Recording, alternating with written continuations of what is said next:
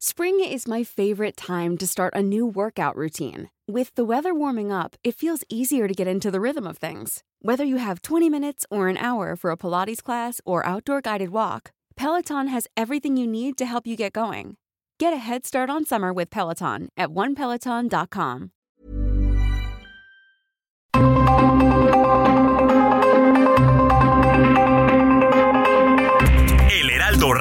presenta Zona de Noticias con Manuel Zamacona. Zona de Noticias, el epicentro de la información.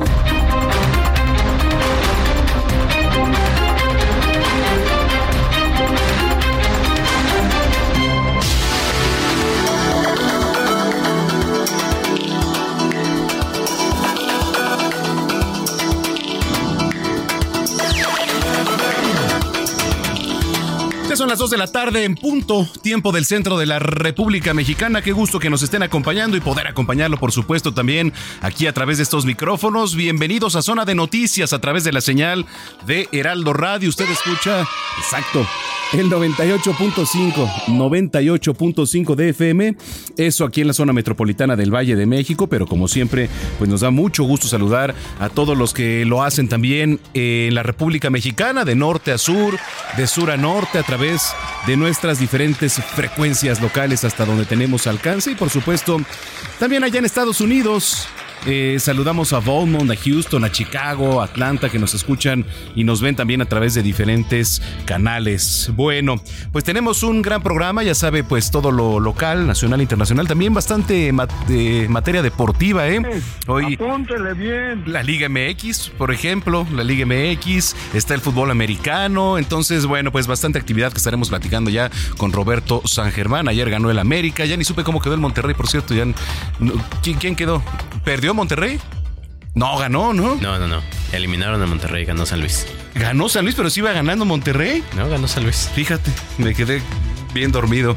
Bueno, pues ahí está. Ahí está la información que al rato nos va a decir Roberto San Germán. Ya apostamos, por cierto, ¿eh? aquí con los muchachos de producción en el Pumas Chivas de rato, que seguramente va a estar bastante bueno. Eh, póngase en contacto con nosotros a través de las redes sociales, arroba Samacona al aire, arroba Samacona al aire, y también lo invitamos para que visite nuestra página www.heraldodemexico.com.mx. Jorge Rodríguez, nuestro jefe de información, ¿cómo estás? Eh, muy bien, Manuel, eh, aquí con al pendiente de toda la información, hoy vamos a platicar con algunos de los eh, de las figuras de los actores principales de lo que está pasando allá en Nuevo León, que hoy, todavía domingo, amaneció con dos gobernadores, uno constitucional, con licencia, y otro interino, y no sabemos bien a bien qué es lo que va a pasar, pero vamos a tener a platicar con ellos para que nos expliquen más o menos qué es lo que viene. Muy bien, que además, pues eso no es posible, ya lo platicábamos constitucionalmente el día de ayer, ¿no? En materia jurídica. Bueno, pues ahí está, de esto va, de esto va, zona de noticias, está usted en el lugar correcto, yo soy Manuel Zamacona, comenzamos con lo más importante, general hasta el momento. Resumen inicial, lo más importante ocurrido hasta el momento.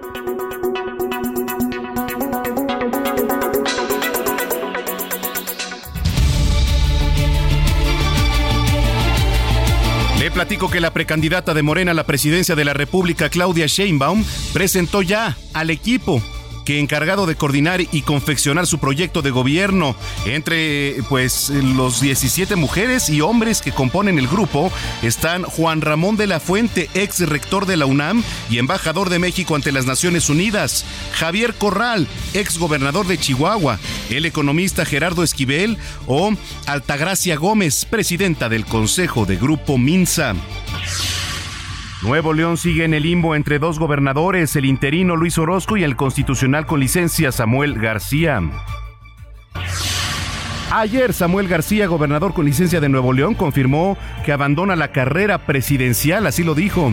Hoy les digo desde Nuevo León que el 2030 está muy cerca y ahí me van a tener y vamos a ganar y ya no nos van a poder bajar porque lo que hoy inició en todo México, esta sacudida de las juventudes, ya nadie los para. En tanto, el coordinador nacional de Movimiento Ciudadano, Dante Delgado, dijo que está orgulloso de Samuel García y le deseó que esta experiencia sirva para su consolidación política. La precandidata de Fuerza y Corazón por México, Xochitl Galvez, eh, dijo que está abierta a dialogar con Movimiento Ciudadano, aunque anticipó que la decisión de movimiento ya está tomada. La magistrada Janine Otálora publicó un proyecto de resolución en el que avala el nombramiento de Luis Enrique Orozco como gobernador interino de Nuevo León. La sala superior debe discutir el proyecto. El rector de la UNAM, Leonardo Lomelí, destacó que si México quiere ser un país desarrollado, debemos apoyar la ciencia y la educación. Esto durante la entrega de las cátedras de investigación para jóvenes científicas y científicos 2023 de la Fundación Marcos Moshin. La Fiscalía de Jalisco informó que localizaron sin vida a una persona que coincide con las características físicas de eh, que es Guillic Miaca. Esto en el municipio de Chapala, mujer venezolana que fue reportada como desaparecida el pasado primero de diciembre. Oiga, y el Frente Frío número 13 va a provocar heladas en sierras de Baja California, Chihuahua, Durango, Sonora, Coahuila y Zacatecas. También el Servicio Meteorológico Nacional prevé un evento de norte en el Golfo e Istmo de Tehuantepec, Tamaulipas y Veracruz. Una mujer murió en la bahía de Melaque, en Jalisco, tras el ataque de un tiburón. Hoy en temas internacionales, el Papa Francisco dijo que la destrucción del medio ambiente es una ofensa a Dios. Esto durante un mensaje que el cardenal Pietro Parolín ofreció en la conferencia de las partes de la Convención Marco de las Naciones Unidas sobre el Cambio Climático, es la COP28. Un hombre identificado como extremista islámico con problemas mentales asesinó, escucha ayer, asesinó a puñaladas a un turista alemán y también hirió a otras, tres a otras dos personas ayer allá en París antes de ser detenido. Esto lo informaron las autoridades locales. En los deportes ya le adelantaba, el América derrotó 2 a 0 a León y avanzó a semifinales del torneo Apertura 2023. Las gradas del Estadio Azteca registraron una pelea campal desafortunadamente, aunque no me resulta extraño, ¿eh? El Atlético de San Luis eliminó a los Rayados de Monterrey y hoy por la tarde Pumas recibe a las poderosas Chivas Rayadas del Guadalajara. Bueno, vamos a enlazarnos con mi compañero Javier Ruiz, que nos tiene un panorama a esta hora de la tarde de la vialidad. Domingo, ¿cómo están las cosas por allá afuera, mi estimado Javier Ruiz? Hola, mi estimado Manuel, saludo con gusto, excelente tarde, pues bastante nublada primero que nada la Ciudad de México, ya en algunos puntos cae una ligera llovizna y tenemos información ahora de la zona norte de la Ciudad de México a través de la Avenida los Insurgentes y su continuación la autopista o carretera México-Pachuca.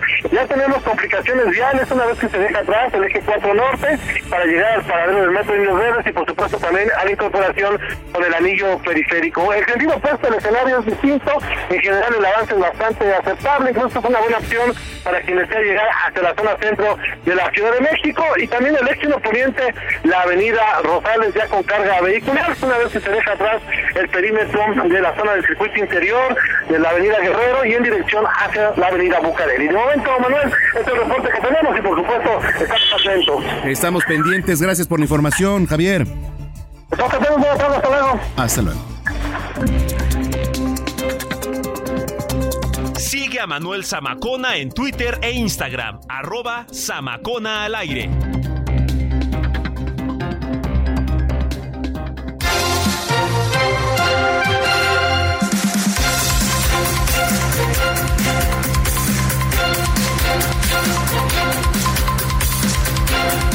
Son las 2 de la tarde, 2 de la tarde ya con 8 minutos en el tiempo del centro. Vamos a comenzar con la información eh, Claudia Sheinbaum le decía, ya ha presentado al equipo encargado del proyecto de nación. Hay nombres, algunos que pues sí, eh, sorprenden, pero bueno, la información completa la tiene mi compañero Carlos Navarro, quien saludo con mucho gusto. Como siempre, ya se cortó, creo que la comunicación. Ahorita estamos tratando, creo que venía en, carretera, entonces pues de repente es complicado. Pero mire, la nota ya está en la web o está en proceso de, que se suba.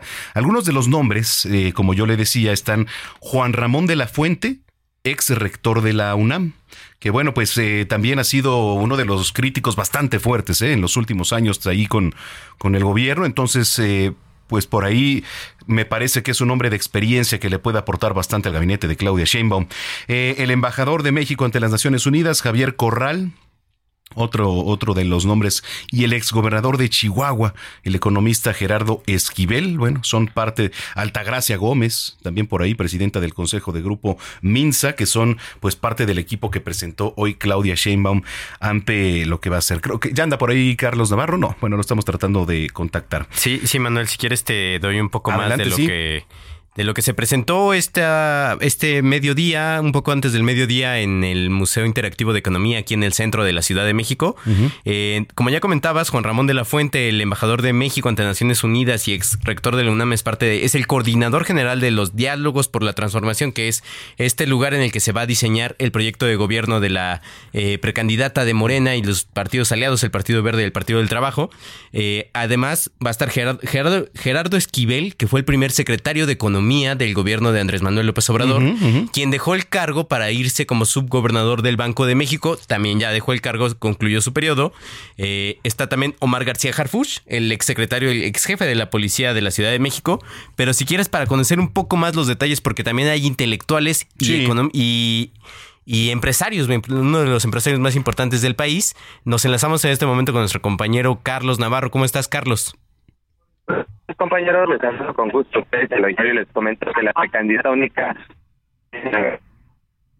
no, se está cortando la comunicación. Bueno, ahorita vamos a tratar de hacer contacto, pero sí, este, sí, si no, vamos un poco más adelante con, con, nuestro compañero Carlos Navarro, que está siguiendo a la, a la jefa de gobierno, que está, está en tránsito. Me parece que van a Morelos, ahorita te confirmo la información. Eh, también está Susana Harp, senadora de Oaxaca, quien estaba buscando también la candidatura eh, para el gobierno de Oaxaca que lo ganó Morena ahora con eh, Salomón Jara. Eh, Jorge Maciel, director en Economía Aplicada y especialista en Cambio Climático. David Kersenovich, miembro de, de número de la Academia de Ciencias Médicas del Instituto Mexicano de Cultura. También está Lorenzo Meyer, el sabio, el historiador. Eh, Irma Pineda Santiago, poetista. Rosaura Ruiz Gutiérrez, que es académica y es exsecretaria de Educación, Ciencia, Tecnología e Innovación de la capital del país. Y la ex la ministra en retiro y, la, y todavía senadora Olga Sánchez Cordero. Estos son parte de los perfiles y por supuesto está eh, el exministro de la Suprema Corte de Justicia, Arturo Saldívar, quien acaba de dejar su cargo hace unos meses y que eh, en una semana, se supone que en esta semana conoceremos a su sucesora. Bueno, pues eh, vamos a estar tratando, gracias Jorge, de hacer contacto más adelante con Carlos Navarro para ver pues cómo estuvo este evento, seguramente bastantes caras conocidas en el mundo de la política. Mientras tanto, vamos a enlazarnos con mi compañera Marta de la Torre allá en Colima porque reportaron dos ataques de tiburón allá en Melaque y Manzanillo. Desafortunadamente ya reportábamos el fallecimiento de una mujer. ¿Qué está pasando por allá, mi estimada Marta? Hola, ¿qué tal Manuel? Buenas tardes, efectivamente. Y es que pues en toda esta zona que es de la costa del sur de Jalisco y también del lado de Colima, acá a la altura de Manzanillo, pues ha reportado precisamente la alerta por la presencia de un tiburón que por lo pronto ya cobró la vida de una mujer en, el eh, pues en el poblado de San Patricio que esto es en el municipio de Cihuatlán, Jalisco. Informarte que el día de ayer, alrededor de la 1.30 de la mañana, fue reportado el ataque en contra de una mujer que se encontraba eh, pues frente a un eh, a una zona de playa y en Melaque donde se estaba llevando a cabo una competición de natación. Sin embargo, pues esta mujer fue atacada en las aguas de Melaque y fue rescatada por las mismas personas que se encontraban en el lugar. La llevaron hasta la playa, que fue donde se dieron cuenta, bueno, que esta persona había perdido una, una pierna. Ahí trataron de ayudarla, sin embargo, pues eh, por la gravedad de las heridas falleció esta eh, mujer que era una turista, había ido precisamente de paseo ahí al, municipio, al, poblado de Melaque. Sin embargo, pues bueno, no se pudo eh, salvar la vida de esta persona porque lo que bueno se dio parte a la Unidad Estatal de Protección Civil de Jalisco y también a las autoridades de la Fiscalía General del Estado de dicho eh, de dicha entidad. Y bueno, posteriormente, horas más tarde, fue reportado que también un pescador, esto ya en las aguas de Manzanillo, también sufrió un ataque de menor consideración, pero también de tiburón en una pierna. Él alcanzó pues a subirse a su embarcación y a ser auxiliado por sus compañeros sin que bueno pues llegara a mayores consecuencias de este ataque, pero reportó que también se trataba de un tiburón que lo había eh, mordido en una en una de las piernas. sin embargo, pues este hombre no tuvo eh, lesiones de mayor consideración, por lo que se mantiene la alerta en toda esta zona. No se ha dado cuenta de pues la captura de ningún tiburón, pero eh, las autoridades mantienen a la población en alerta precisamente por esta situación. Cabe destacar que no se había reportado eh, una situación de este tipo, por lo menos en el municipio de Melaque, ningún ataque de este tipo en lo que se recuerda de la historia de este centro, de este balneario pero eh, pues sí eh, es extraño que se registren ataques normalmente así lo es y pues más en esta en esta entidad que sobre todo es muy estudiado. Hay dos eh, escuelas tanto de, de la Universidad de Guadalajara como de la Universidad de Colima que pues tienen facultades de marina, de eh, biología y estudios marítimos tanto en Manzanillo como en, la costa sur de Jalisco y bueno pues no se había reportado pues ninguna situación de peligro eh, con los tiburones Manuel. Pues es que a veces lo que lo que nos estás contando parece que nada más se ve en las películas pero supongo que ya Protección Civil le puso al tanto o alguna por lo menos alguna alerta ahí en en la zona. Sí, Efectivamente, tanto Protección Civil como las autoridades tienen a la, a la pues toda la región en alerta y bueno, pues en el mismo video que se difundió en redes sociales podemos ver como lamentablemente pues esta chica eh, pues sufrió estas lesiones severas eh, y, y, cómo fue llevada a la playa pues con la desesperación de las personas que estaban ahí y que pues lamentablemente eh, al ser tan graves pues perdió la vida. Caray, bueno, pues gracias por la información, Marta. Gracias, buenas tardes. Buena tarde. Lo que puede ser una tarde familiar, ¿no? De esparcimiento ahí en la playa se convierte en tragedia, desafortunadamente. Bueno, vamos a cambiar de información. Voy contigo, Noemí Gutiérrez. ¿Qué nos tienes? Gusto saludarte. Muy buenas tardes. Pues te saludo hoy desde Mazatlán, Sinaloa, donde esta tarde el presidente Andrés Manuel López Obrador va a inaugurar el Centro de Rehabilitación e Inclusión Infantil Teletón aquí en Sinaloa. A la llegada de este evento, pues entrevistamos al empresario Carlos Brenes, que es director y fundador de Grupo Value, quien está respaldando la propuesta de reducir la jornada laboral en México, ya que dijo que es bueno que los trabajadores pasen más tiempo con su familia manifestó que se pueden lograr los mismos objetivos laborales con una mejor capacidad de organización. Dijo que aunque no conoce la propuesta, pues es viable. Escuchemos las palabras del empresario Carlos Bremer. No, no le he analizado, pero debe ser buena. ¿Se apoyaría que se hubiera una reducción de la jornada laboral a 40 horas en el país? Sí, pues yo creo que sería bueno para que la gente le dedique un poquito más de tiempo a su familia. Como quiera, es muy poco lo que se reduce, entonces puede lograr los mismos objetivos, la misma capacidad de trabajo y dedicarle más tiempo a los valores de la familia. Darle tantito más de eh, tiempo a la gente para que esté con su familia es muy bueno. O sea, recomponer el tejido social. Perdón, todo ayuda mucho. Bueno, y comentarte que el empresario Carlos Bremer destacó que todos los centros de rehabilitación pues están al 100% otorgando servicio a quien más lo necesita. Ya será en los próximos minutos que el presidente López Obrador inaugure este nuevo centro aquí en Sinaloa. En estos momentos está dando un recorrido privado por las instalaciones y después de que acabe esta actividad aquí en Mazatlán, Sinaloa, pues regresará a la Ciudad de México para mañana encabezar la conferencia de prensa matutina desde Palacio Nacional. La información que te tengo al momento. Gracias por la información, Noemí. Muy buenas tardes. Muy buenas tardes. Fíjate, Manuel, te comento, en la mañana pudimos platicar con la diputada Susana Prieto, que es eh, del grupo parlamentario de Morena y que está, eh, es la que impulsó esta iniciativa. Es una reforma constitucional para modificar el artículo 123 constitucional, la fracción 4, que lo que estipula es que se reduzcan las horas de trabajo de, 48 que son actualmente a 40 a la semana y que el descanso sea obligatorio por cada cinco días de trabajo, dos días de descanso.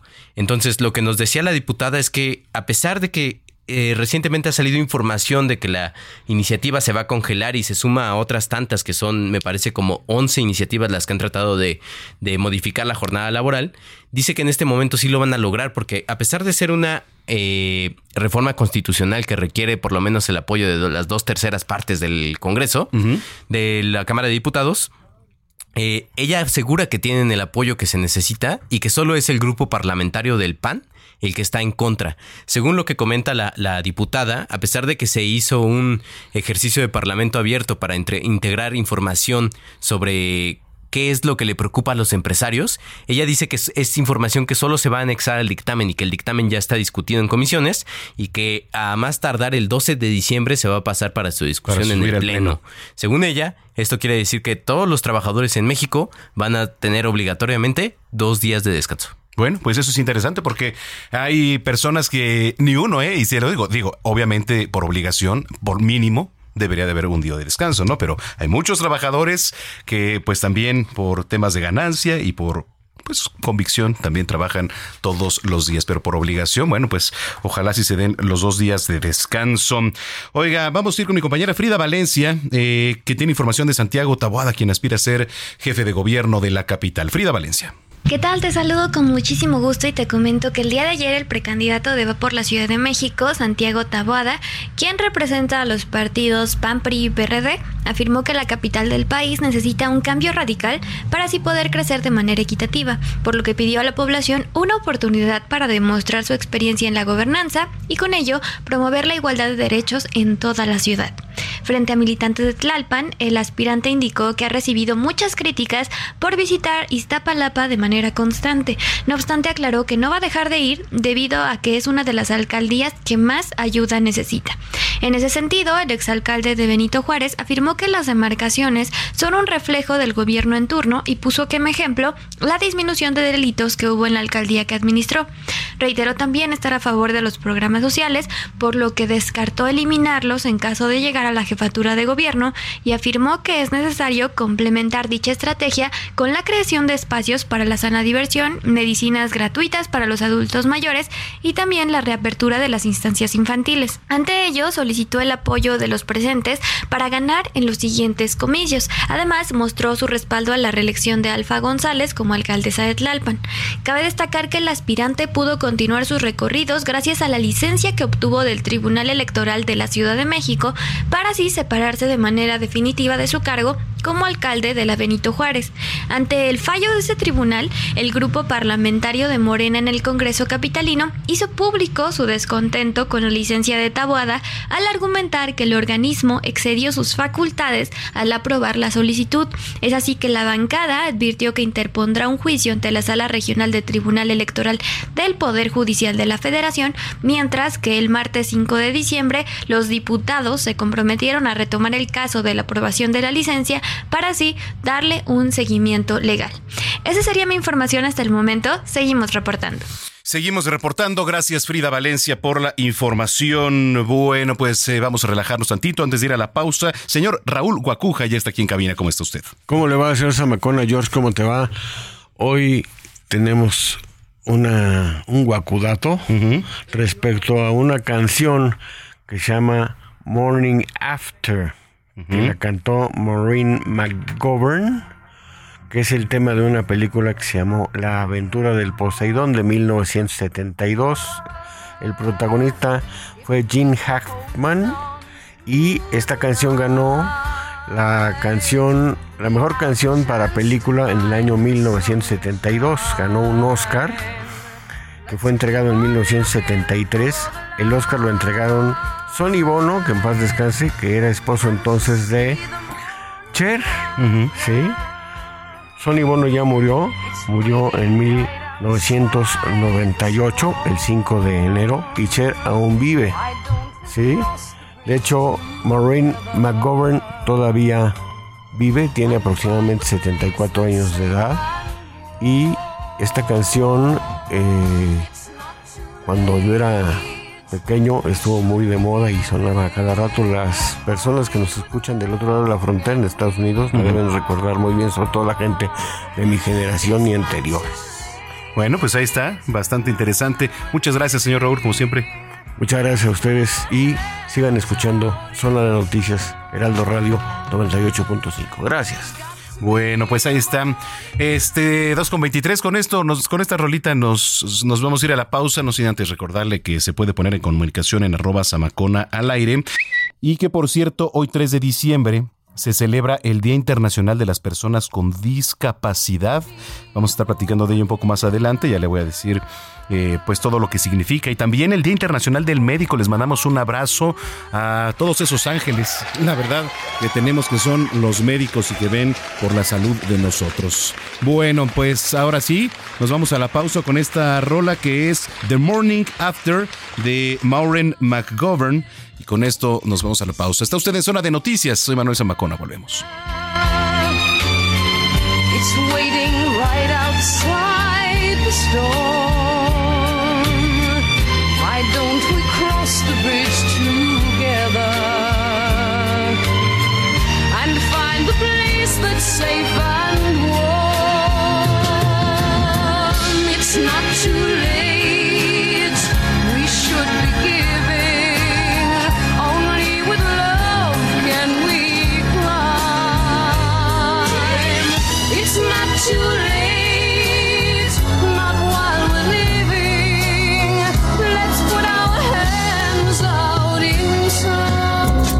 A una pausa y regresamos con Manuel Zamacona a Zona de Noticias.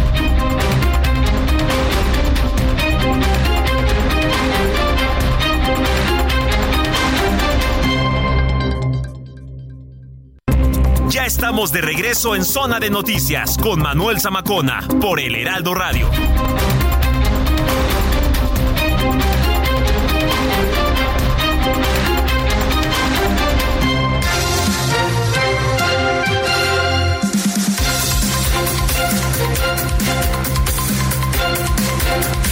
Son las 2 de la tarde ya con 30 minutos en el tiempo del centro. Gracias por continuar con nosotros aquí a través de la señal de Heraldo Radio. Eh, bueno, pues gracias por sus saludos desde la alcaldista Palapa, Zamacona. Hay un bache aquí en donde, en Rojo Gómez. Bueno, en Rojo Gómez hay bastantes baches, pero a ver si nos ayudan también con su foto. Me va a dar este mucho gusto también replicarlo porque recuerde que somos también una vía de comunicación ante las autoridades. Aquí nos están monitoreando y es mucho más fácil que nos contacten y los contacten.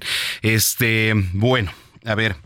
Eh, ya le ponía en contexto el tema de Nuevo León desde el día de ayer. Ya, ve el- todo el relajo y la telenovela que traen. Hay dos gobernadores, uno el que es interino y otro, pues, Samuel García, que dice: No, yo me regreso a gobernar. Entonces, ¿qué está pasando por allá? ¿Cuál es la actualización? Me enlazo con mi compañera Viviana Sánchez, que es además eh, conductora de Reporte H allá en Monterrey, a quien saludo con mucho gusto. ¿Cómo estás, Viviana?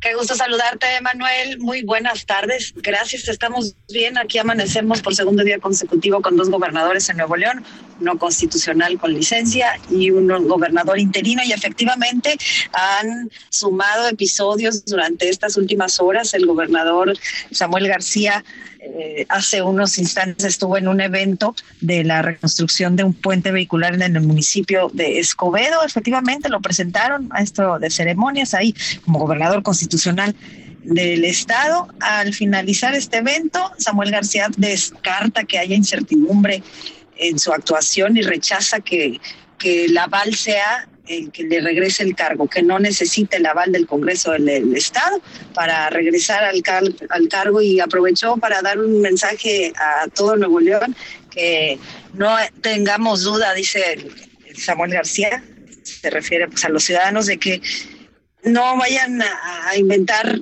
con argucias jurídicas o abogados que hay dos gobernadores, que él es el gobernador de Nuevo León, que la gente votó por él.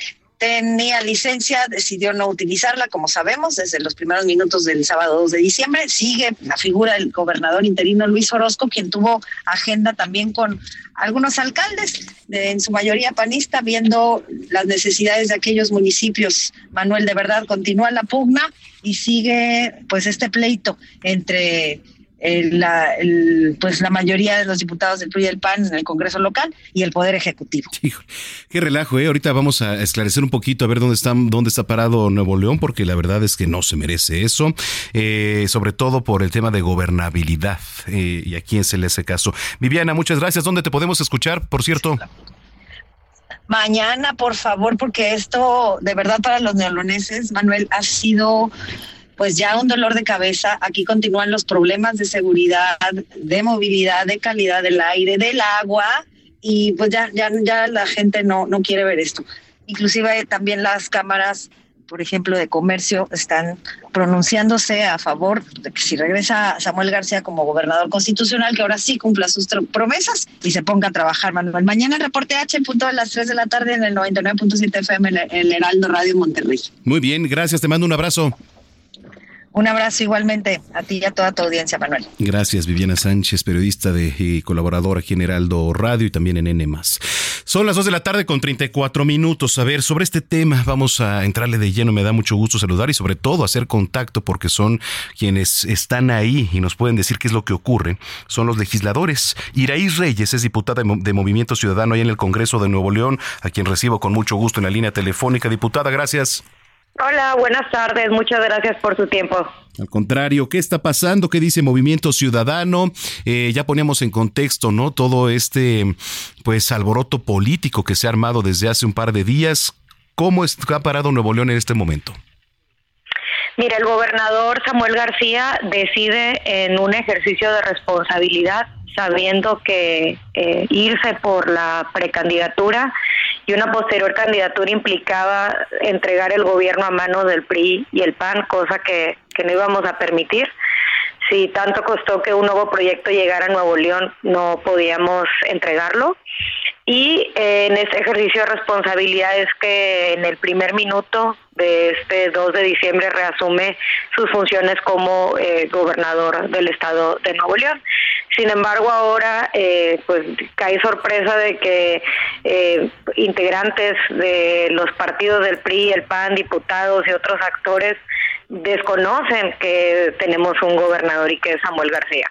A ver, y ¿qué pasa? insisten en que es Orozco. A ver, entonces, ¿qué va a pasar con Orozco?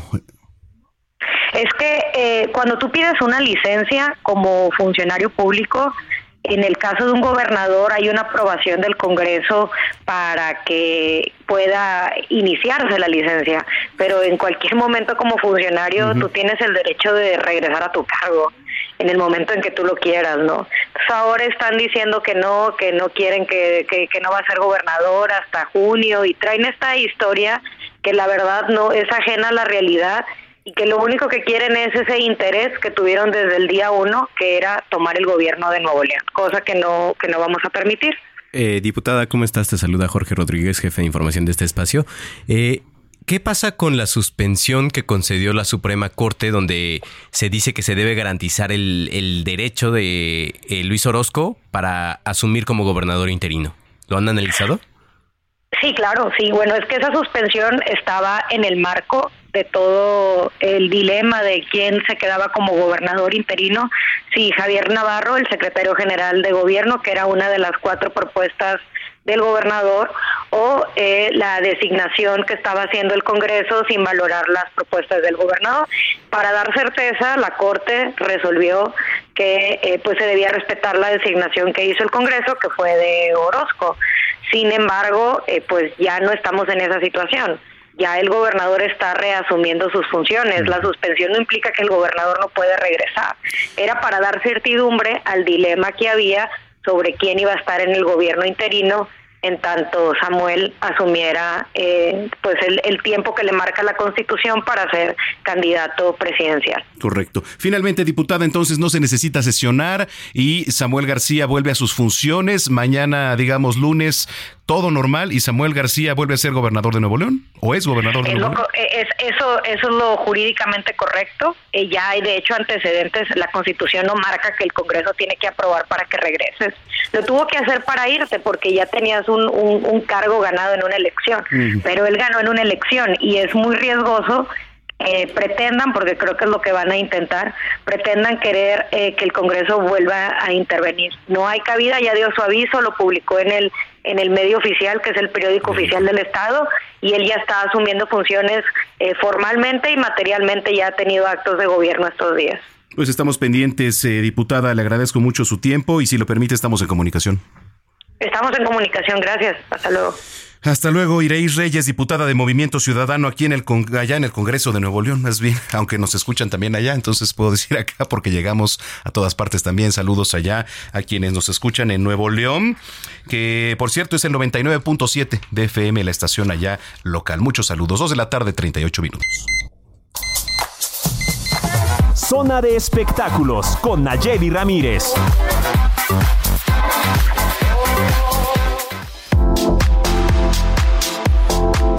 A mí se me hace que Nayeli Ramírez eh, todavía sigue con la corbata y el saco rojo y una estrellita en la frente de rebelde. ¿Cómo estás, Nayeli? Hola, pues ¿qué crees que tenía buen pegamento y no se me ha caído? porque te portaste bien, eso es la realidad. Exacto, fue porque me porté bien, hice mi trabajo, ahora que fuimos a ver a RBD, porque es todo un fenómeno, ya lo habíamos visto eh, desde que empezó esta gira del reencuentro, después de 15 años de no pararse en un escenario juntos. Entonces, pues la verdad es que fue toda una locura. El, todos los chicos llegaron eh, con el atuendo de, de, la escuela elite. Todo, o sea, la verdad fue toda una fiesta. Eh, yo, yo siento que RBD, bueno, los integrantes están muy agradecidos de todo el cariño que les han dado sus fans. Porque la verdad es que sí dejaron todo en el escenario, solo ya gritos, oías aplausos, oías gente, yo vi gente llorar. La verdad es que te emociona, seas o no seas fan. Tú cuando ves ese tipo de respuestas porque alguien, ah, o sea, marcaron una generación y se me, o sea, me pareció que había sido un momento muy emotivo para, para todos los que fueron, casi 60 mil personas que se reunieron ahí en el Foro Sol. Y pues la verdad es que todavía van a dar mucho de qué hablar, Manuel, porque pues su último concierto es el 21 de diciembre, nada más y nada menos que en el Estadio Azteca. Ándale, oye, eso está... ¿Cuándo dices? El 21 de diciembre es el último día de su gira esta de reencuentro y va a ser en el Estadio Azteca. Va a estar cañón, ¿eh? Oye, pero ¿a poco le cabe más que al Foro Sol así en, en cantidad? Digo, o sea, los asientos y entiendo que habilita también parte de la cancha, ¿no? Sí, habilitan parte de la cancha. Están esperando, eh, bueno, hablamos con los organizadores, unas 80 mil personas, o estamos hablando de 20 mil más de las que caben en el Foro Sol. Obviamente en el Foro Sol hicieron seis fechas y en el Estadio Azteca van a hacer una, pero imagínate ya la cantidad que va a haber a RBD. Obvio va a haber personas que, lo, que se compraron para cuatro eh, presentaciones. Vienen muchísima gente de Sudamérica, ¿eh? vimos muchas banderas de Brasil muchas banderas de Chile, muchas banderas de Argentina, viene mucha mucha gente de, de Sudamérica a verlos, entonces yo creo que en el Estadio Azteca no va a ser la excepción y vamos a tener un gran espectáculo, Manu, porque mm, independientemente de lo que digan de que si cantaban, no cantaban, bailan, él marcó una generación y lo vimos ahí en el Foro Sol el pasado miércoles, que nos, el pasado jueves, perdón, que nos tocó ir, pero de aquí vamos a ver todas estas presentaciones que aún faltan y sobre todo la del Estadio Azteca que va a ser todo un fenómeno. Sí, y vi que además, digo, al igual que el concierto de Luis Miguel, dieron estas pulseras que son manejadas eh, vía artificial y con ingeniería y bueno, dan un espectáculo increíble. Si tú vas volando, va pasando un avión, imagínate cómo se ve. Sí, ya ves que vimos unas escenas ya con los drones que que algunos eh, reporteros manejan, bueno, algunos fotoreporteros manejan, y ya vimos la, las escenas con, con estas pulseras que ya se están volviendo pues como esencial para, para todos los espectáculos, hasta con peso pluma hubo pulseras que también eh, eh, se movían, bueno, se prendían al ritmo de ella baila sola, entonces ¿por qué no va a ser, no va a ser también RBD? Y pues ya estamos casi casi por terminar toda la música del 2023 Todavía nos falta un festival la próxima semana que se llama Trópico. Precisamente ese festival estaba eh, pues programado para que se hiciera en Acapulco. Se hacía desde hace 10 años allá en Acapulco, pero pues por las causas que ya sabemos, por esta tragedia que pasó en el puerto, pues eh, ya se pasó a, a la Ciudad de México en el Bicentenario y todo lo recaudado va a ser para ayudar a las víctimas del huracán Otis, que me parece pues extraordinario y pues todos los que puedan ir vayan para que pongamos otro granito de arena para, para toda esta gente que se ve afectada y vamos a ver ahí a Underworld, a Café Tacuba y muchísimas más exponentes. Son alrededor de 24 bandas los que se van a presentar. Entonces es el sábado 9 y pues es una buena causa. Ahora es pro Acapulco y yo creo que pues sí vale la pena que vayamos. Oye, pues sí, sí, la verdad es que vale la pena. Digo, no soy tan, tan fan, pero pues para los que son es bastante buena opción para cerrar el año y ya estaremos platicando de ello. Entonces, oye, todavía me acuerdo que en enero, febrero platicábamos, ¿verdad? El año pasado, como pues los festivales que se venían y ya se acabaron, Nayeli. Ay, sí, no, mi rodilla lo resiente, pero bien, bien disfrutadas. Y todos los que te dije exactamente en enero, ya te traeré eh, a principios de este año todo el recuento de lo que nos vamos a, a, alcanzar el 2024, porque vienen, obviamente, ya los festivales pactados y los que ya tienen una tradición, pero vienen grupos que hace mucho no vienen a México y ya te lo estaré platicando eh, a principios de este año para darte todo, toda la agenda que vamos a tener para el 2024. Bueno, oye, pues muchísimas gracias. Eh, te mando un abrazo, tus redes sociales y dónde te leemos. Pueden encontrarme en arroba Nayema en mi Instagram y y en todas las plataformas del Heraldo Media Group y los domingos aquí contigo. Muy bien, pues te mando un abrazo, bonita semana. Igualmente. Gracias, son las 2 de la tarde ya con 44 minutos. Recomendaciones culturales con Melisa Moreno.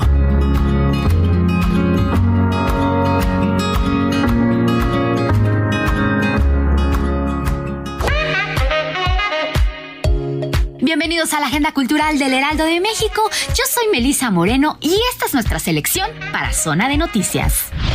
Al hablar del cuerpo como un territorio, nos referimos a que es un espacio impactado por diversos problemas, un lugar en donde se inscriben una serie de normas y discursos culturales que lo fraccionan y establecen sus regiones y bordes, mapas a través de los cuales nos leemos y leemos a las demás personas. Después de su libro No son micro machismos cotidianos, Erendira Derbez y Claudia de la Garza regresan con mapas corporales, en el que proponen una aproximación a distintas partes del cuerpo en diversas culturas y épocas para poner en entredicho esas normas sociales que nos han construido durante años para precisamente desmantelarlas y poder resignificar cada una de estas inscripciones. De esta forma, mapas corporales se convierte en una cartografía en la que podemos viajar, encontrar anécdotas sobre la nariz, el pelo o las piernas, cuya imposición del deber ser queda desmantelada y nos invita a reflexionar más profundamente sobre los estereotipos que nos rodean. Este es un libro que nos recuerda que toda narrativa puede ser reinventada. Mapas Corporales de Claudia de la Garza y Erendira Derbez es editado por Lumen. En Detrás de mí la noche, Verónica está decidida a indagar en los entresijos de su historia familiar. Ella es hija de inmigrantes vieneses perseguidos por su origen judío y posteriormente exiliados en México. Verónica se sumerge en un viaje a Viena para investigar lo que le sucedió a su familia durante el periodo nazi. En el trayecto conoce a la única sobreviviente de esa historia y logra iluminar tenuemente la noche del pasado. Detrás de mí la noche es un unipersonal protagonizado por Verónica Langer que tendrá una corta temporada hasta el 17 de diciembre en el Foro Alternativo. El Readabilities Film Festival es el festival de cine más grande de los Estados Unidos dedicado a promover la conciencia y el reconocimiento de las vidas, historias y expresiones artísticas de personas con diferentes tipos de discapacidad y se enorgullece en anunciar su quinta edición en México. Esta tendrá lugar en el Centro Cultural Bella Época en La Condesa este fin de semana. Este año mantendrá el formato de festival de cine y su programación incluirá la proyección de tres largometrajes y un bloque de cortometrajes infantiles.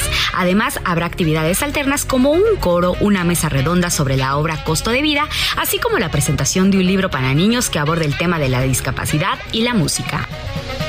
Para más información sobre las actividades solamente tienes que consultar sus redes sociales Readabilities MX. Esta fue la agenda cultural de esta semana. Yo soy Melisa Moreno y me encuentras en arroba melisototota. Nos escuchamos la siguiente.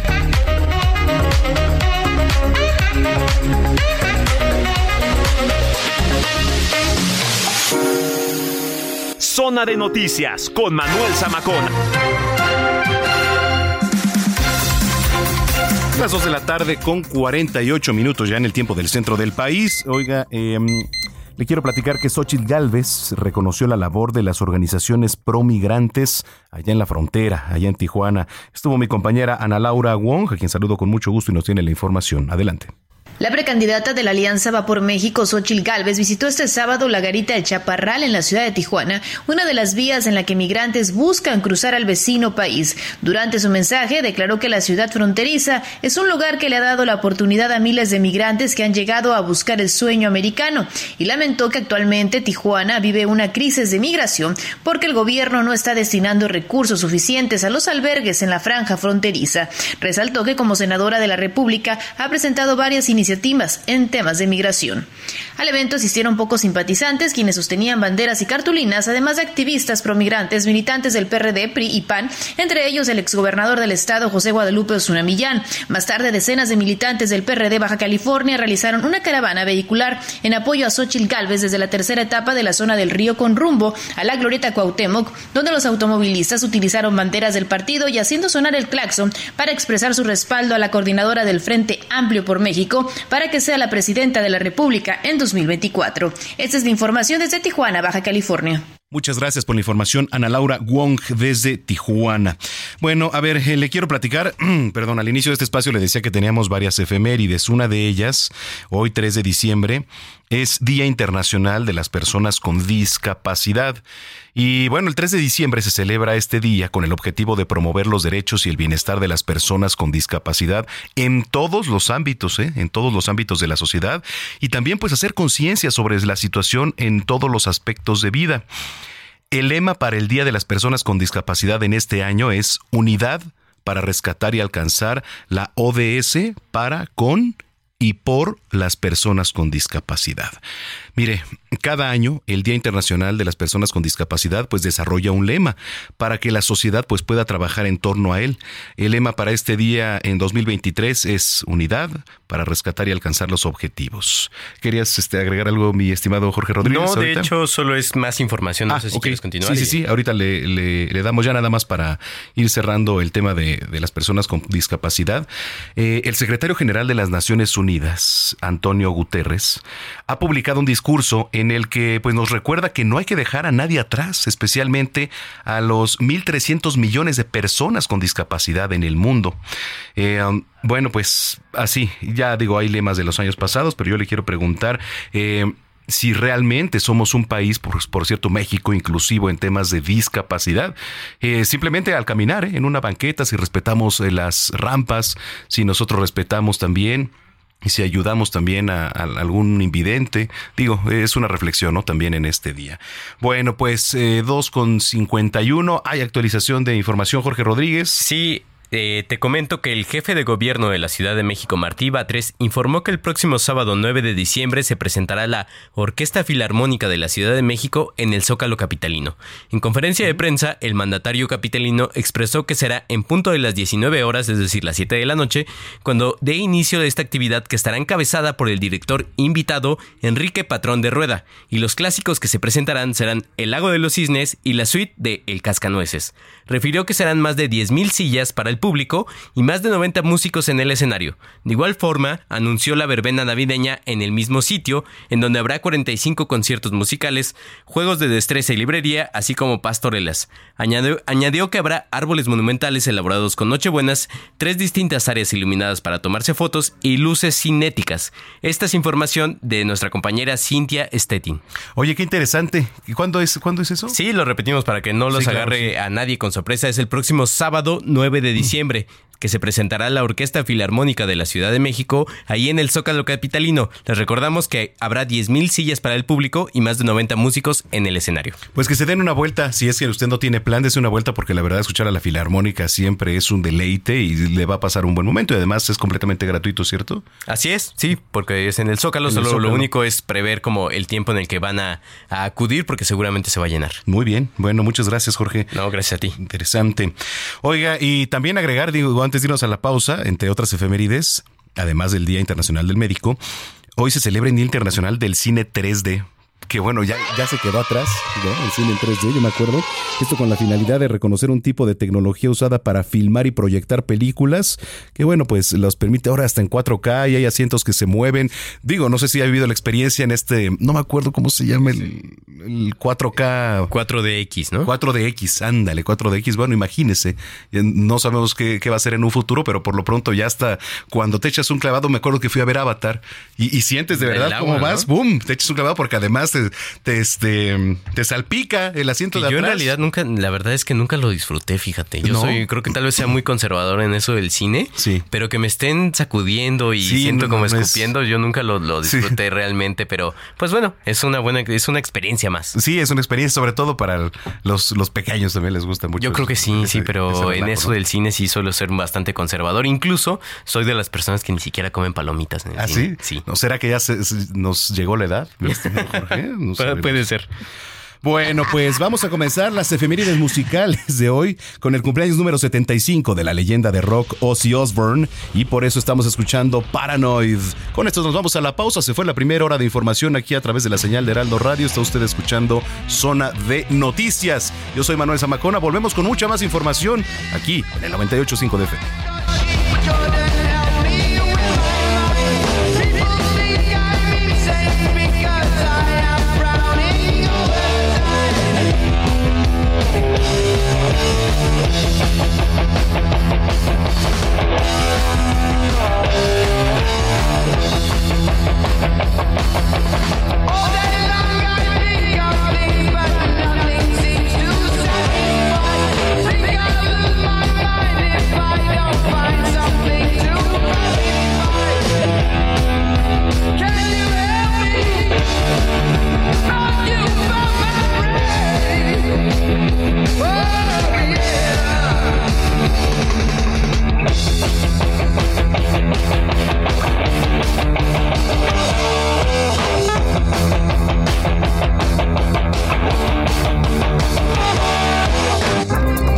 Una pausa y regresamos con Manuel Zamacona a Zona de Noticias.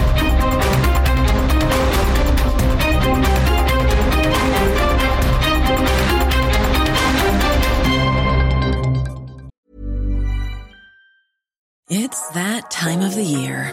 Your vacation is coming up. You can already hear the beach waves, feel the warm breeze, relax, and think about work. You really, really want it all to work out while you're away. Monday.com gives you and the team that peace of mind. When all work is on one platform and everyone's in sync, things just flow wherever you are. Tap the banner to go to Monday.com.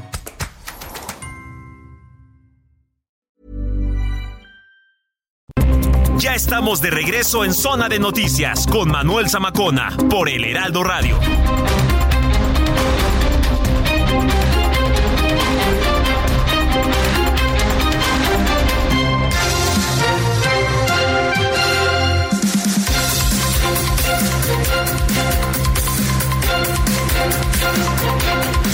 Ya son las 3 de la tarde, 3 de la tarde en punto en el tiempo del centro del país. Gracias por continuar con nosotros, si es que ya estaba en sintonía. Si usted lo acaba de hacer, sea bienvenida, bienvenido a este espacio de noticias, la mejor revista informativa del fin de semana. Tenemos el mejor rating gracias a usted, entonces agradecemos mucho su preferencia, de verdad. Gracias. Um, bueno, eh, hablando de las efemérides, y ahorita antes de ir al resumen de noticias, ya le decía que es Día Internacional de las Personas con Discapacidad, pero ahí le va. El 3 de diciembre se celebra el Día Internacional del Médico. Es una fecha decretada para hacer homenaje al médico que descubrió el mosquito transmisor de la fiebre amarilla, que es el cubano Carlos Finali eh, Finlay, perdón, Barrés, y un tributo a todas y todos los profesionales de la medicina que, bueno, pues por supuesto día a día se esfuerzan por brindar atención médica a la población mundial. Y la celebración de lo que en un principio se llamó Día Panamericano del Médico nació en el año 1946, imagínense, gracias a la Confederación Médica Panamericana, con la finalidad pues de rendir un merecido homenaje al destacado médico de origen cubano Carlos Finlay Barrés y dar a conocer su valioso trabajo, como fue descubrir el mosquito transmisor de la fiebre amarilla llamado Aedes aegypti. Y bueno, pues ahí está. Eh, digo, muchas felicidades, un abrazo muy grande de verdad a todos estos y como decía al principio, ángeles que nos cuidan, que ven por la salud y que se dedican, se esfuerzan para que nosotros estemos bien. Los médicos son especialistas en el área de la medicina que se encargan, por supuesto, de diagnosticar y tratar múltiples patologías y enfermedades. Un abrazo, un abrazo muy grande a todas y todos los médicos del mundo. Bueno, pues eh, los invitamos para que se pongan en contacto en las redes sociales, arroba Samacona al aire, le repito, arroba Samacona al aire, que visite nuestra página para que usted esté actualizado en cualquier género, www.heraldodemexico.com.mx. Yo soy Manuel Zamacona y ya está aquí Jorge Rodríguez con el resumen de noticias de esta segunda hora. Sí, Manuel, esto es Zona de Noticias. Este es el domingo 3 de diciembre y esta es la información. Precandidata de Morena a la presidencia de la República, Claudia Sheinbaum, presentó al equipo encargado de coordinar y confeccionar su proyecto de gobierno. Entre las 17 mujeres y hombres que componen el grupo están Juan Ramón de la Fuente, ex rector del UNAM, Javier Corral, ex gobernador de Chihuahua, el economista Gerardo Esquivel o Altagracia Gómez, presidenta del grupo empresarial PEO. Ayer Samuel García, gobernador con licencia de Nuevo León, confirmó que abandona la carrera presidencial. Hoy les digo desde Nuevo León que el 2030 está muy cerca y ahí me van a tener y vamos a ganar y ya no nos van a poder bajar porque lo que hoy inició en todo México, esta sacudida de las juventudes, ya nadie los para. En entrevista en Zona de Noticias, la diputada de Movimiento Ciudadano, Iraí Reyes, aseguró que la Constitución de Nuevo León no obliga al Congreso de ese estado a sesionar para que Samuel García reasuma su cargo como gobernador. La precandidata de Fuerza y Corazón por México, Xochil Gálvez, dijo que está abierta a dialogar con Movimiento Ciudadano, aunque anticipó que la decisión de MC ya está tomada. La magistrada electoral Janino Talora publicó un proyecto de resolución en el que avala el nombramiento de Luis Enrique Orozco como gobernador interino de Nuevo León. La Sala Superior debe discutir el proyecto. La Fiscalía de Jalisco informó que localizaron sin vida a una persona que coincide con las características físicas de Yulki Maika en el municipio de Chapala, mujer venezolana que fue reportada como desaparecida el 1 de diciembre. Una mujer murió en la bahía de Melaque, en Jalisco, tras el ataque de un tiburón. En noticias internacionales, un hombre identificado como extremista islámico con problemas mentales asesinó a puñaladas a un turista alemán e hirió a otras dos personas ayer en París antes de ser detenido, informaron autoridades de ese país. Un comité de médicos expertos israelíes está declarando a rehenes de Hamas como muertos en cautiverio, esto con base en análisis de videos y declaraciones de rehenes liberados por ese grupo. De las 240 personas tomadas, 108 han sido liberadas.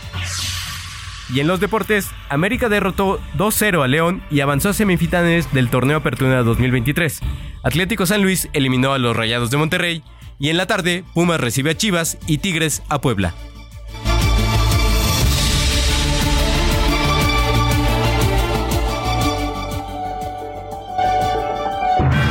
Cine, cámara, acción con Gonzalo Lira.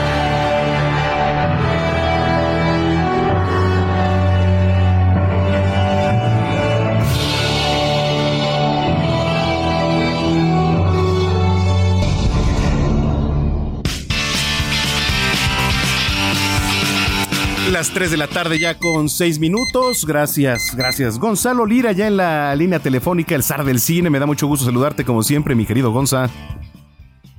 ¿Cómo estás? ¿Cómo estás, Manuel? Igualmente, siempre un gusto saludar por acá y vamos a platicar sobre la cartelera, que hay varias cosas, hay varias cosas para ver y hay otras tantas para ahorrárselas. Ok, a ver, ¿con qué arrancamos?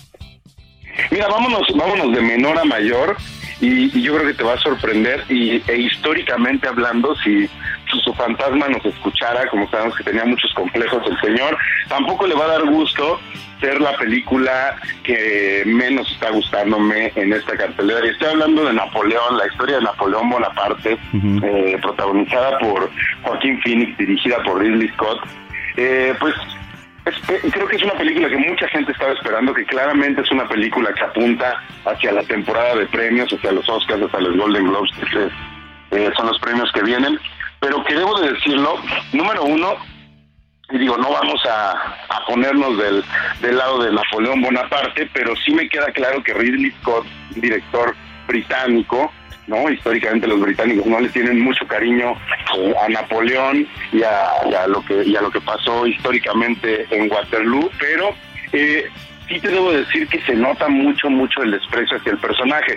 Y esto podría eh, justificarse si la película de alguna manera eh, tuviera congruencia entre las dos partes que nos cuenta, porque nos cuenta las versiones de Napoleón, nos cuenta el Napoleón de las batallas, nos muestra el Napoleón de las batallas, un tipo estratégico, este, aguerrido, eh, al cual todos sus... Eh, pues todos sus soldados querían y respetaban y volteaban a ver hacia arriba. Y por otro lado nos muestra también al Napoleón eh, pues de casa, al Napoleón que eh, estaba emparejado con, con Josefina y, y cómo este hombre pues era un pelele, vamos a decir como tal, ¿eh? porque eh, ella lo hacía como quería. entonces lo que no me gusta de la película es que no encuentro un punto medio en el cual nos justifique cómo Napoleón era una cosa en un lugar y otra cosa en otra, y, además nunca termina de justificar por qué si esta mujer lo despreciaba tanto al grado de eh, constantemente hacerlo sentir menos, eh, pues seguía con él. Entonces creo que eh, la película les falta justificar los personajes que nos muestra y para mí eso hace que a pesar de que es entretenida, a pesar de que las batallas son épicas, son muy impresionantes en la pantalla, eh, creo que termina quedándose ahí corta en justificarnos por qué hace el retrato que hace del personaje y entonces eh, manda todo por la borda en el momento en el que no lo justifica y no le no le da una razón de ser, ¿no? Entonces sería uno de los estrenos, Napoleón, que digo, yo siempre lo digo acá, este Manuel, la gente que vaya a ver la película y se haga de su propio criterio de lo que vean, este es solo una opinión. Después nos vamos con una película que se llama Wish, el, el poder de los deseos, la nueva película de Disney. Eh, los estudios Disney cumplen 100 años haciendo películas animadas, no hace 100 años que se estrenó Blancanieves y, y a partir de a partir de esta premisa de los 100 años es que Disney hace una película que de entrada creo que se siente más justo como por encargo, por la necesidad de celebrar este centenario, que porque realmente tuvieran una verdadera historia que contar. Lo que lo que plantea la película me parece muy interesante eh, y, y, tiene ahí algunas ideas que valen la pena, ¿no? Es decir, eh, la historia es la historia de una de un reino en el cual el rey tiene el control de los deseos de todas las personas y el rey decide eh, pues qué deseos se cumplen y qué deseos no se cumplen.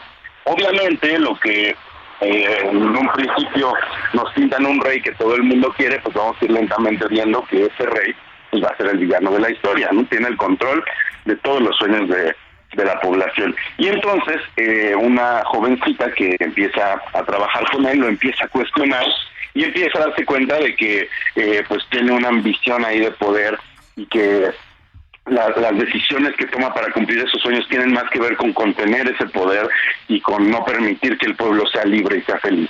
Y ella, pues obviamente se va en una cruzada junto con otros personajes eh, para tratar de demostrarle a la gente que este rey es malo, pero también pues para recuperar los sueños de esa gente y devolvérselos. Eh, estos otros personajes que va conociendo Asha, que es la protagonista de Wish, pues todos son como guiños o eh, referencias directas a muchas de las películas de Disney, ¿no? Incluso podríamos decir que Wish, la película es un juego de cachar cuáles son las referencias y dónde están los mensajes ocultos que nos llevan estas otras películas. Por ahí sale Bambi, eh, sus siete mejores amigos son como los siete enanos de Blancanieves, por ejemplo, ¿no? Y muchas, muchas otras cosas que va a encontrar la gente, eh, pero que creo que el problema con la historia es que nunca terminamos de, de conectar con, con, este personaje, ¿no? Como que eh, se tarda mucho en explicarnos la complejidad de la historia y del mensaje que quiere darnos la película. Y cuando llega el momento de estar completamente involucrados y compenetrados con sus personajes, ya pasó mucho tiempo, la película ya nos perdió, pero bueno, creo que eh, la película de todos modos tiene buenas ideas por ahí de cuestionar de repente a la autoridad también, de cuestionar eh, quién tiene el control de nuestros deseos y de nuestras eh, inquietudes. Eso me pareció interesante de Wish. Sin embargo, pues no es la mejor película de Disney y creo que se tarda en levantar. Y ya por último, la que sí les recomiendo muchísimo que se vayan a ver esta semana eh, es Totem, una película mexicana. ¿Cómo se llama? mexicana. Totem. Totem. Totem. T-O-T-E-M. Ah, Totem. Como el Totem ¿No? Eh, Totem es la historia, Manuel, de una niña de siete años que eh, todo ocurre durante una tarde, durante la tarde en la que están preparando la fiesta de cumpleaños de su papá. eh, lo que hace especial esta fiesta de cumpleaños es que el papá tiene una enfermedad terminal y toda la familia sabe que esta va a ser la última fiesta de cumpleaños de, este hombre, un hombre muy joven. Esta niña de siete años, a partir de las dinámicas cotidianas, de cosas que podrían parecer eh, el día a día, ¿no? El preparar un pastel, el cuidar a su, a su prima, el... Eh, tener el escuchar las conversaciones de los adultos en torno a, la enfermedad del papá, ¿no? Que de repente pues, quieren ocultarle las verdades a los niños para que no sean tan dudas. Y ya lentamente nos vamos dando cuenta cómo se, en esa misma tarde y, y, siendo testigo de todas esas cosas, ella va entendiendo muchas cosas de la vida y también muchas cosas de la muerte y por lo tanto va llegando a un punto en el que poco a poco va estando en paz con la idea de que su padre va a morir. Y es una película muy, muy linda, que, la verdad es que está dirigida con una sutileza, con una delicadeza que pocas veces he visto y que yo me atrevo a decir que sí es la mejor película mexicana que vamos a ver este año. Eh, ganó el Festival de Morelia, ganó en el Festival de Berlín, está seleccionada para eh, tener una nominación al premio de la Academia, es muy probable que lo obtenga. Entonces, eh, creo que vale mucho la pena ir a ver Totem a la sala de cine, una película mexicana como pocas que van a ver eh, no solo este año, sino de verdad en, la historia del cine nacional. Es una película muy, muy linda de la, de la directora Lila Vilés que cada película lleva dos, pero cada una de sus películas nos ha demostrado que va para arriba. Muy bien. Bueno, pues Gonzalo Lira, ahí están las recomendaciones. Napoleón, Wish, El Poder de los Deseos y Totem. Muchísimas gracias. Tus redes sociales, por favor, y dónde te vemos. Claro que sí, Manuel. Eh, redes sociales, arroba Gonis, Z, y ya saben, de lunes a viernes, de 7 a 9 en el Heraldo Televisión en las noches de la mañana y de 9 a 11 en esta mañana. Gracias, un abrazo. Buena semana, Gonzalo. Buena semana para ti también. Son las 3 de la tarde con 14 minutos. Sigue a Manuel Zamacona en Twitter e Instagram, arroba Zamacona al aire.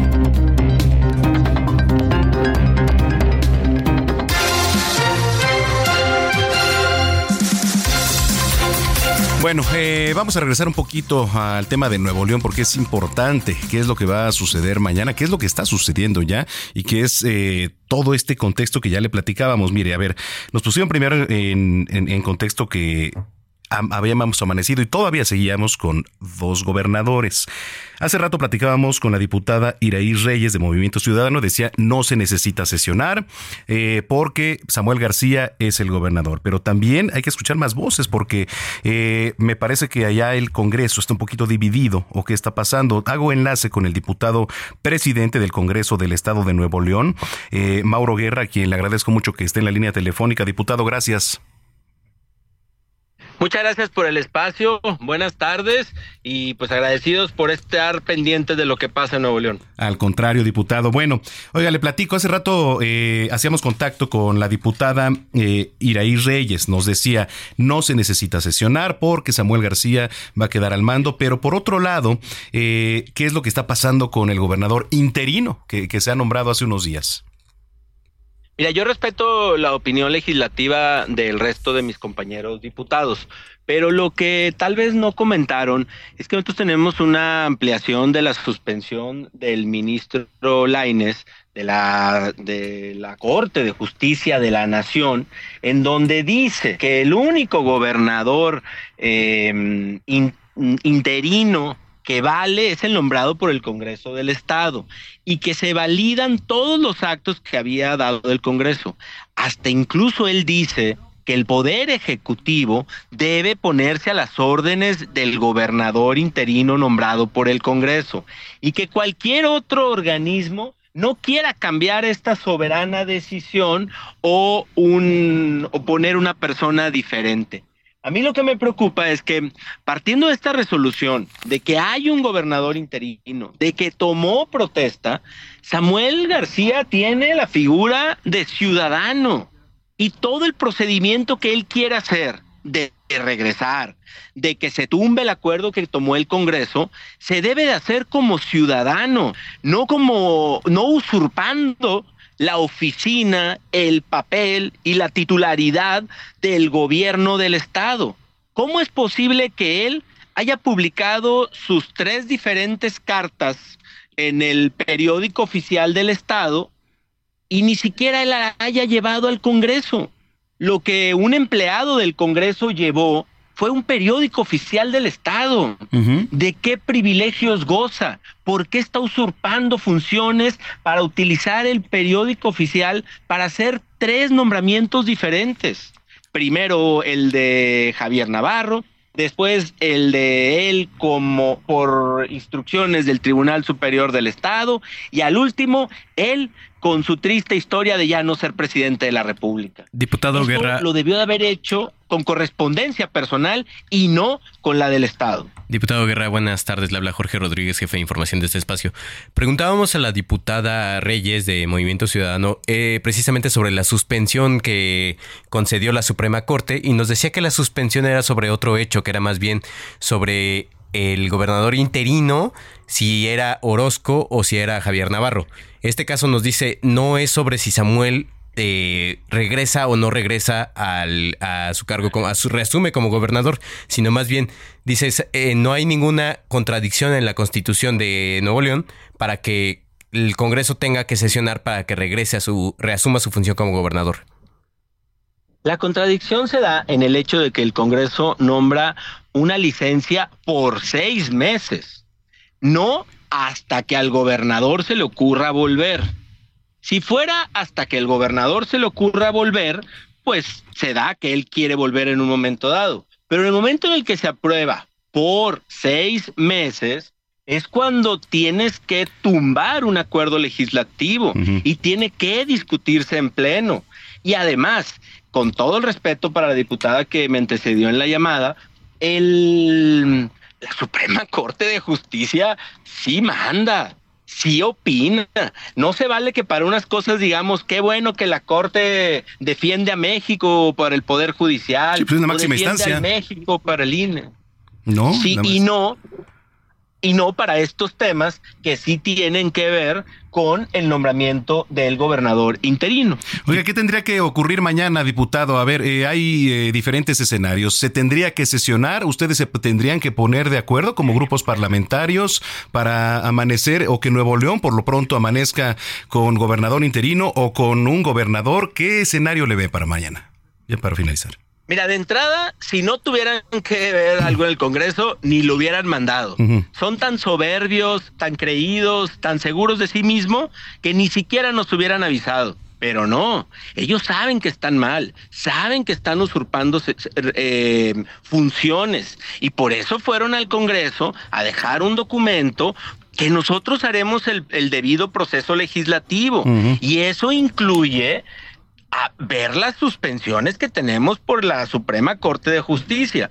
Yo no soy abogado y yo respeto lo que dice la Suprema Corte de Justicia y trato de darle eh, la certeza jurídica y el valor constitucional que sus decisiones tienen. Y en una de las partes, el ministro ordena a todos los integrantes del Poder. Ejecutivo que escuchen al gobernador nombrado por el Congreso.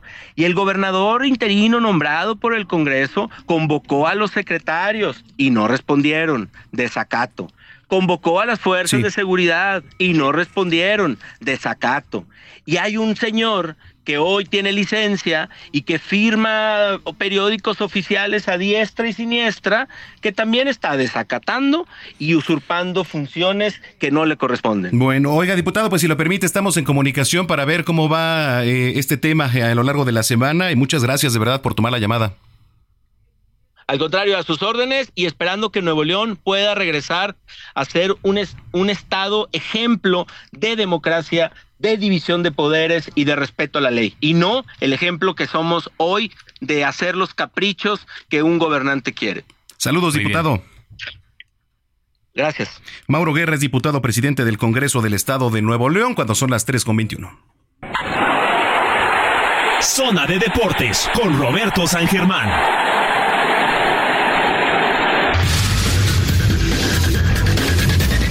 Vámonos contigo a los deportes rápidamente, Roberto San Germán, qué gusto saludarte. El gusto es mío, mi querido Manuel. Buenas tardes y buenas tardes a toda la gente que nos sintoniza.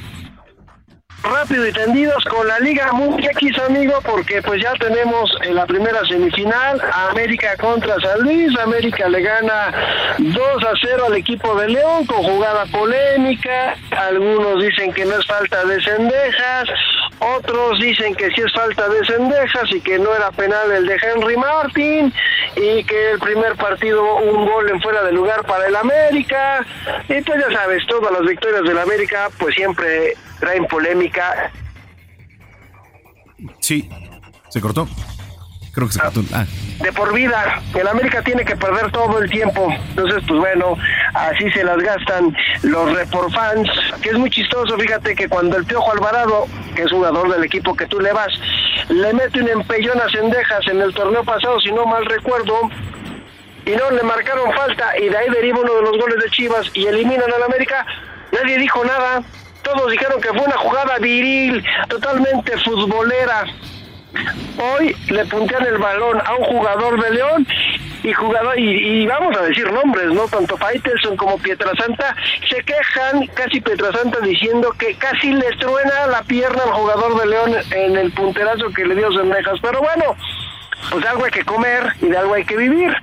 Y pues bueno, América gana 2 a 0. Vamos a quitar los dos goles, vamos a decirles. El gol en fuera de lugar que todo el mundo anda diciendo de Henry Martin y el penal a Henry Martin. Bueno, el partido terminó empatado a dos goles. León está fuera por como terminó en la tabla. Asunto arreglado. América pasó. Ya. Híjole, pues sí. no? Se esperaba, se esperaba. No, pues fácil, ya empataron a dos, ya para que estén contentos todos los antiamericanistas. León tenía que haber hecho tres goles, no los hizo, se quedó en dos. América fue primer lugar de la tabla, León llegó en el repechaje, en el play-in famoso, que lo había, le había ganado San Luis y le dieron chance a otra oportunidad, pero eso nadie lo dice, pero León está fuera empató a dos con el América, quiten los dos goles. Tenía que haber metido uno más que el América, no lo metió fuera. Pero bueno, Oye, eso estuvo así. Vamos a ir a la pausa ¿eh? rapidísimo, Robert, a la pausa y regresamos contigo. No, no, no te nos vayas, por favor. Sí, claro.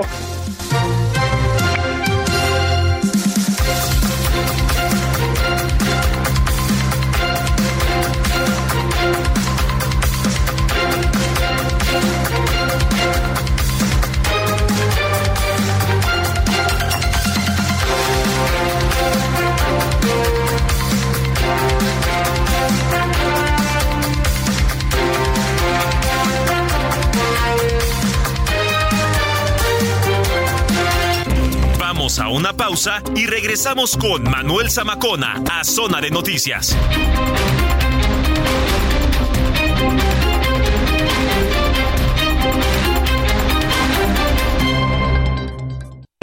Ya estamos de regreso en Zona de Noticias con Manuel Zamacona por el Heraldo Radio.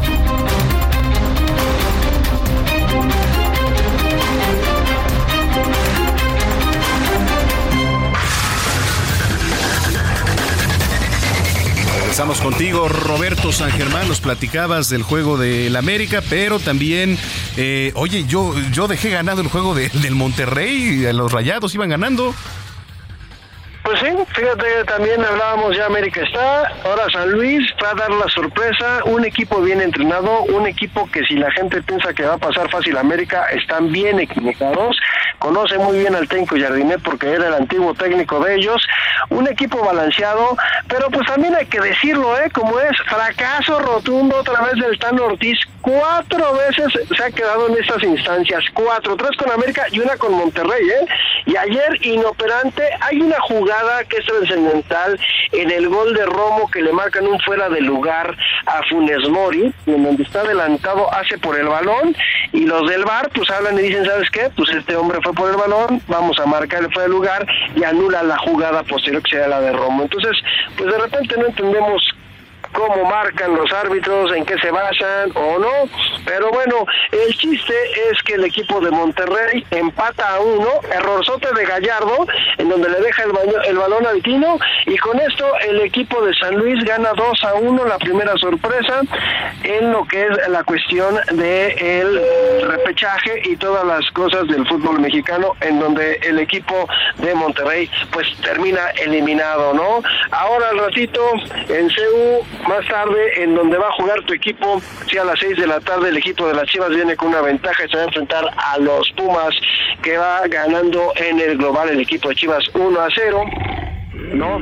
Vamos a ver cómo se pone ese duelo, amigo. ¿Qué tal va a salir? Porque pues no escucho a muchos, ¿eh? Hubo un penal clarísimo que no le marcaron a los Pumas, pero todos se quedaron calladitos porque son las chivas. Nadie dijo nada, todo el mundo calladito como les conviene, comen cuando hay, porque nadie dice nada, pero eh, fue un penal más grande que el estadio Akron y se hicieron güeyes los del bar.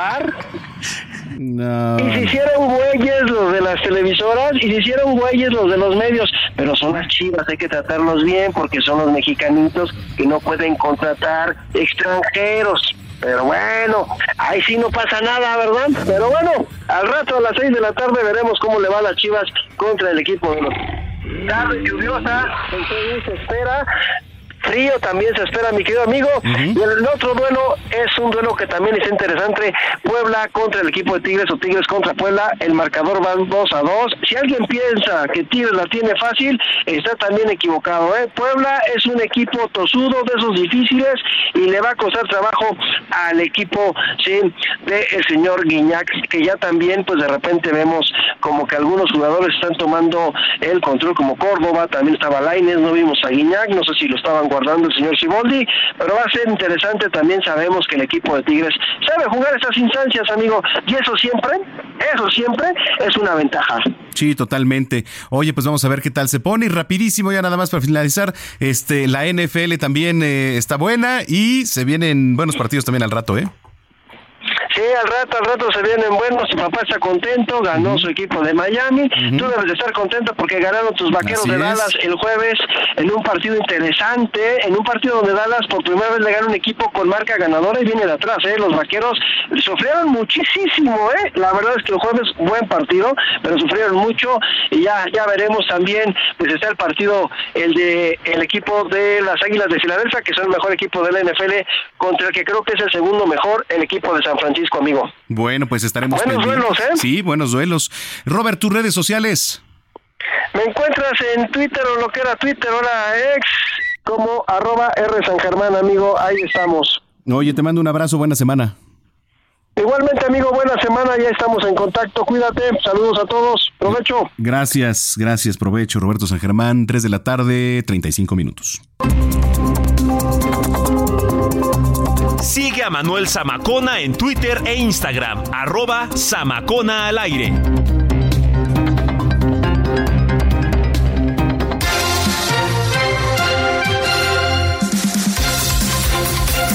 Bueno, usted sabe que fue semana de la Feria Internacional del Libro de Guadalajara, una de las más importantes en Latinoamérica y el mundo, por supuesto. Eh, varios expositores, escritores, conferencistas. Eh, ahí estuvo presente eh, el Instituto de Transparencia de la Ciudad de México y me da mucho gusto hacer contacto, como siempre, con el maestro Julio César Bonilla, comisionado ciudadano del Info Ciudad de México. Julio César, qué gusto, como siempre, ¿cómo estás? Querido Manuel, muy buena tarde, ¿cómo estás? Un verdadero honor coincidir otra vez por esta vía contigo. Igualmente, oye, platícanos cómo les fue a Info Ciudad de México ahí en la FIL. De maravilla, estamos aquí en el pabellón de la transparencia y la privacidad 2023 en una alianza con el INAI, el Sistema Nacional de Transparencia, presentando obras eh, nuevas de este 2023 que revisan con mucha seriedad al tema de la privacidad y naturalmente el acceso a la información pública, querido Manuel. Oye, excelente. ¿Qué es lo que se fue a exponer en materia de transparencia? Pues mira, presentamos un libro que, que, además elaboraron jóvenes universitarias universitarios, la Agenda 2030, una visión desde las juventudes y los diversos impactos que tienen las variables de la transparencia, el acceso a la información pública, la rendición de cuentas, el combate a la corrupción, la creación de buenos gobiernos. Esta obra fue coordinada por el doctor Raúl Contreras Bustamante, el doctor Marco Antonio Saint Chávez y tu servidor, una, una gran una obra maravillosa que les invito a consultar porque ya está en línea. Y también hoy presenté eh, Derechos Digitales en México, una revisión justamente de la revolución digital a la que nos estamos enfrentando y cuál es el papel que tenemos como humanidad frente a estos retos, naturalmente, desde la visión de la protección de los datos personales, la privacidad, la autodeterminación informativa y la protección a la dignidad de las personas, querido Manuel. Ayer hablábamos de tecnología y poníamos en contexto, sí, la tecnología nos ayuda en muchos sentidos y quizá la mayoría de las cosas que actualmente hacemos, pero también es un riesgo, también es un riesgo eh, en los temas digitales por la exposición que sufrimos. Es correcto, Y es parte del análisis en esta obra, cómo generar, vamos a generar un equilibrio sobre muchos balances que como humanidad tenemos que enfrentar entre la tecnología, el desarrollo tecnológico, la inteligencia, los algoritmos, los metadatos, los macrodatos, que son una realidad en constante movimiento en el mundo en este momento, y cómo justamente tenemos que controlar o generar una regulación digital que le permita a la humanidad eh, interactuar en una sociedad digital segura, pero también libre. Totalmente. Y vienen tiempos electorales en donde la responsabilidad y la transparencia va a jugar un papel importantísimo, ¿eh? Sin duda alguna, eh, estamos ya en el proceso electoral federal 2023-24 y lo que representan los pilares de la transparencia y el acceso a la información pública, pero también el de la protección de los datos personales en esta revolución digital que también impacta en muchas variables a los procesos eh, electorales o electivos que tenemos en curso. Y es ahí justamente donde la variable democrática va a tener que ser ajustada a nuevas prácticas que puedan desarrollarse vía la tecnología, particularmente, Manuel, diría yo, el de la inteligencia artificial. Un buen diseño de la inteligencia artificial podrá ayudarnos a equilibrar los principios, los valores y las finalidades en materia constitucional de nuestro país para mejorar también la calidad democrática de la República. Oye, bueno, pues qué interesante, qué interesante, porque hablando de inteligencia artificial, también ya nos platicaba el día viernes ahí en televisión el comisionado presidente Aristides Rodrigo Guerrero, eh, pues todo lo que lo, lo, que se está haciendo, ¿no? Con este GP Chat o Chat GPT, entonces, este, pues de lo cual ya también estaremos platicando. Oye, como siempre, me da mucho gusto saludarte, maestro Julio César Bonilla. ¿Algo más que quieras agregar? Querido Manuel, solamente agradecerte este espacio y esta alianza estratégica que nos has permitido eh, justamente apuntalar temas tan relevantes como este a nivel nacional. Mantengámonos en comunicación, sabes que cuentas conmigo y un abrazo muy fuerte a toda tu audiencia. Muchas gracias. Igualmente, Julio César Bonilla, saludos. Un abrazo fuerte y hasta muy pronto. Gracias, Manuel. Hasta pronto, Julio César Bonilla, comisionado ciudadano del Info Ciudad de México. Tres de la tarde, 39 minutos. Vamos a hacer contacto con mi compañero Carlos Navarro. Claudia Sheinbaum presentó a quien estará acompañándola, eh, pues como digamos ya parte de su gabinete, eh, caras conocidas. Ahí por ahí ya dijimos algunos nombres, pero tú tienes la claridad, Carlos Navarro. Buenas tardes, Manuel. Te saludo con gusto a ti, al auditorio, y te comento que la precandidata única a la presidencia de la República por la coalición Sigamos Haciendo Historia, Claudia Sheinbaum, presentó al equipo encargado de coordinar y confeccionar el proyecto de gobierno de cara a la elección de 2024. En el Museo Interactivo de Economía se dieron a conocer los nombres de 17 mujeres y hombres quienes son especialistas en diversos sectores y se van a encargar de dirigir las mesas que llevan por nombre Diálogos por la Transformación. En este caso te daré algunos nombres que ya son plenamente conocidos, Manuel. Juan Ramón de la Fuente, quien será el coordinador general de Diálogos por la Transformación. Javier Corral, exgobernador de Chihuahua. Gerardo Esquivel, economista. Omar García Harfuch, exsecretario de Seguridad Ciudadana de la Ciudad de México. También Altagracia Gómez, presidenta del Consejo de Administración del Grupo Minsa. Susana Harp, senadora por Oaxaca, Jorge Marcial, doctor en Economía Aplicada, David Kersenovich, miembro de la Academia de Ciencias Médicas del Instituto Mexicano de Cultura, también el historiador Lorenzo Meyer, entre otros. En este caso, la precandidata explicó cuál es la intención de estos de este grupo de trabajo. Escuchemos. De la transformación. Y en este periodo en donde estamos en precampaña electoral, he decidido invitar a algunas personalidades diversas. La idea es que ellos coordinen estos diálogos en diferentes temas. Por su parte, el coordinador general de los diálogos, Juan Ramón de la Fuente, explicó también qué se va a hacer en este caso. Escuchemos. Activo de economía. Esto es justamente lo que queremos hacer presentar propuestas, escuchar proyectos, interactuar, dialogar con los diversos sectores de la sociedad, porque estamos convencidos que es a través de estos diálogos como vamos a poder fortalecer, impulsar y consolidar la cuarta transformación de México. También te comento otros nombres, Manuel, como el de José Antonio Peña Merino, exdirector de la Agencia Digital de Innovación Pública de la Ciudad de México, quien será el coordinador técnico de este grupo. También otra, otro rostro conocido por Claudia Sheinbaum, Diana Alarcón, quien fue su coordinadora general de asesores y asuntos internacionales de la jefatura de gobierno. A este evento asistieron el presidente del Consejo de Administración del Heraldo Media Group, Ángel Mieres, y el director general del Heraldo Media Group, Franco Carreño. Así es que presenta este grupo diverso para apuntalar su proyecto de gobierno, Manuel. Carlos, una preguntita, soy Jorge. Solo por ahí también estuvo el exgobernador de Oaxaca y que también recientemente renunció al PRI, Alejandro Murat, ¿cierto? Es correcto, por ahí anduvo paseándose en estos pasillos, anduvo Murat, incluso al final se acercó a Claudia Sheinbaum, la saludó, intercambiaron unas palabras, pero también fue uno de los rostros que se le pudo ver. En todas las personas que estuvieron en el público estaba Efigenia Martínez, por ejemplo, también Alejandro Encinas, rostros visibles de, de la Cuarta Transformación. Muy bien. Pues bueno, vamos a estar pendientes y en contacto contigo en la semana. Gracias, Carlos. Claro que sí, estamos pendientes. Buen día. Muy buen día, Carlos Navarro. 3 de la tarde, 43 minutos. ¿Qué más es posible? Con Katia Castelo.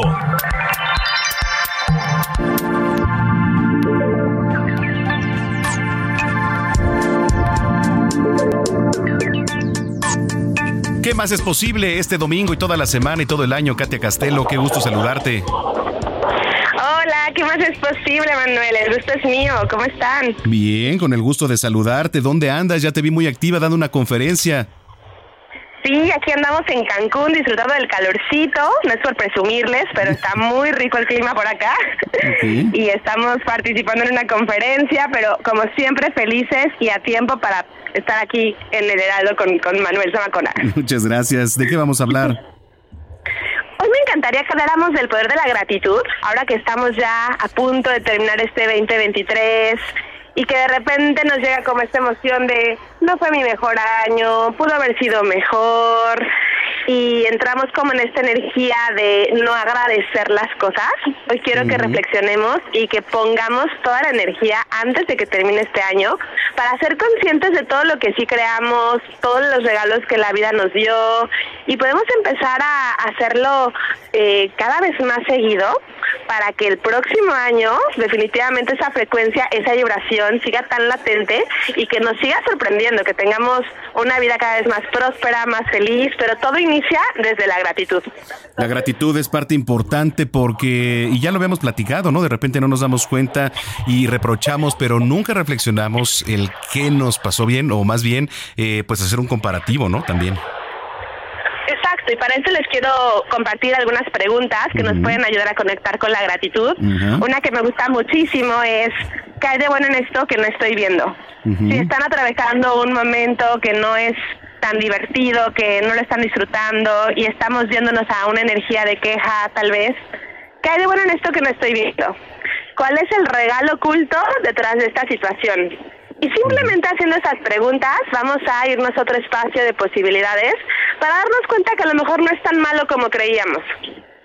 Que hay muchos regalos ocultos detrás de eso que hoy está sucediendo y que tal vez no nos está gustando tanto, ¿no?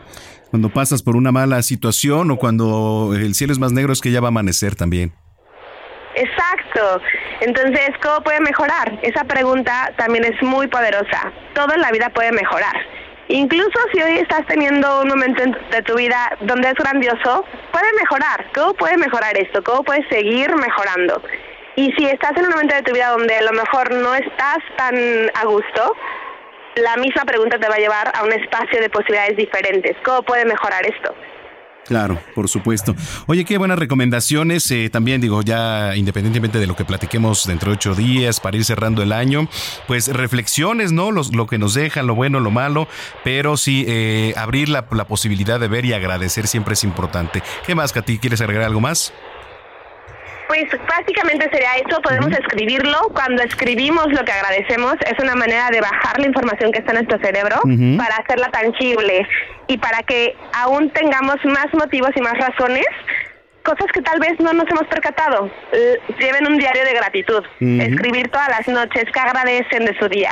Eso los va a conectar para que el día siguiente esa misma energía los motive a crear cosas que realmente les funcionan, que realmente los lleven a otro nivel en su vida. Muy bien, oye, pues muchísimas gracias. Te mando un abrazo, tus redes sociales y tu página para que la gente que te viene escuchando te contacte. Claro que sí. Castelo. A ver, ¿nos, Estaré puede- ¿nos feliz de puedes repetir porque se cortó un poquito? Creo- Creo que se está cortando ahí un poco la comunicación que está allá en Cancún, está también dando una conferencia, pero es arroba Katia Castelo, el, el Instagram, arroba Katia Castelo, y también pueden visitar la página, usted le pone en el buscador, creo que ya está de nuevo, ya lo estamos enlazando. Ahí está de nuevo, Katy, ya te escuchamos. Ay, listo. Muchísimas gracias, Manuel. Me pueden encontrar en Instagram como arroba soy Katia Castelo y estaré feliz de estar en contacto con todos ustedes. Perfecto. Un fuerte abrazo. Abrazo, gracias y suerte. Muchas gracias.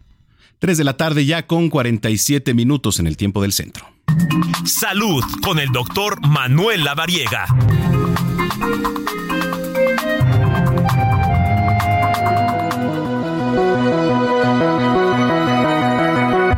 Bueno, pues ya está en la línea telefónica el doctor Manuel Lavariega. Eh, antes que nada, muchas felicidades, querido doctor. Hoy es Día Internacional del Médico. Muchas gracias, mi querido amigo. De verdad es un gusto poder recibir tu felicitación y también, pues, gusto también ponerme siempre a las órdenes de mis pacientes, que gracias a ellos, pues, estamos aquí platicando de estos temas. Claro que sí. Oye, a ver, eh, es un tema bastante interesante el que nos vas a platicar y tiene que ver con el virus sincicial, eh, sincicial, virus sincicial respiratorio, ¿cierto?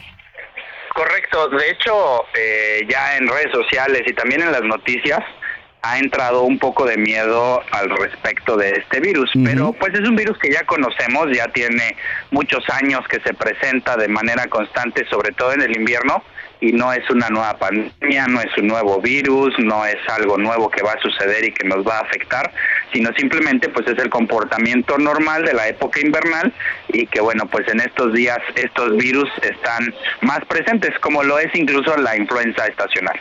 A ver, eh, y para poner en contexto, ¿qué significa este virus sincicial? ¿Qué, qué es este virus? Este virus incisional respiratorio es un virus común que afecta la vía respiratoria. Se transmite, como ya lo vimos, por ejemplo, con COVID, por las gotas de saliva, por estornudar, por toser, por hablar. Genera síntomas parecidos a un cuadro catarral, pero la característica de este virus es que justamente pues, puede llegar a complicar la vía respiratoria, sobre todo los pulmones, y generar cuadros de neumonía principalmente afecta a niños pequeños, valga la redundancia, y a adultos mayores y también personas que tienen algunas condiciones de enfermedades asociadas descontroladas, diabetes, hipertensión o incluso algunas enfermedades inmunológicas que disminuyen las defensas, artritis reumatoide, lupus, incluso también pacientes que tienen condiciones ya infecciosas previas como son las personas que viven con VIH o las personas que tienen alguna condición de post-trasplante renal o de insuficiencia hepática. ¿Cómo se trata todo esto? Principalmente el tratamiento es sintomático. Fíjate que no existe un tratamiento para la infección específicamente por el virus incisional. Y la mayoría de los pacientes que lo tienen cursan con el cuadro catarral, se trata de manera sintomática y remite en unos días. Sin embargo, sí es importante mencionar que para aquellos pacientes que puedan llegar a complicarse con neumonía, bueno, pues ya requieren un manejo un poco más intenso y algunos de ellos incluso tienen que hospitalizarse para poder recibir oxígeno y para poder recibir algunos otros medicamentos por vía intravenosa. Oye, bueno, pues eh, interesante, pero sobre todo decirle a la gente que nos viene escuchando que no se alarme porque eh, de repente somos así, escuchamos, oye, que ya hay un virus acá y pum, de repente nos entra el pánico. Sí, ese es el mensaje principal, que la gente no se alarme y tampoco que no retransmitan noticias falsas que lejos de ayudarnos generamos pánico porque bueno pues todavía hay mucha gente que está sensible por el re- por el tema de el- la pospandemia no y también algo importantísimo tocayo tener estas condiciones de medidas de prevención de lavado frecuente de manos de evitar estar tocando la cara y la nariz de evitar estos lugares en donde hay gran afluencia de personas y sobre todo si hay síntomas respiratorios, pues acudir al médico, no automedicarse y también aislarse para evitar mayores contagios. Muy bien, tus redes sociales.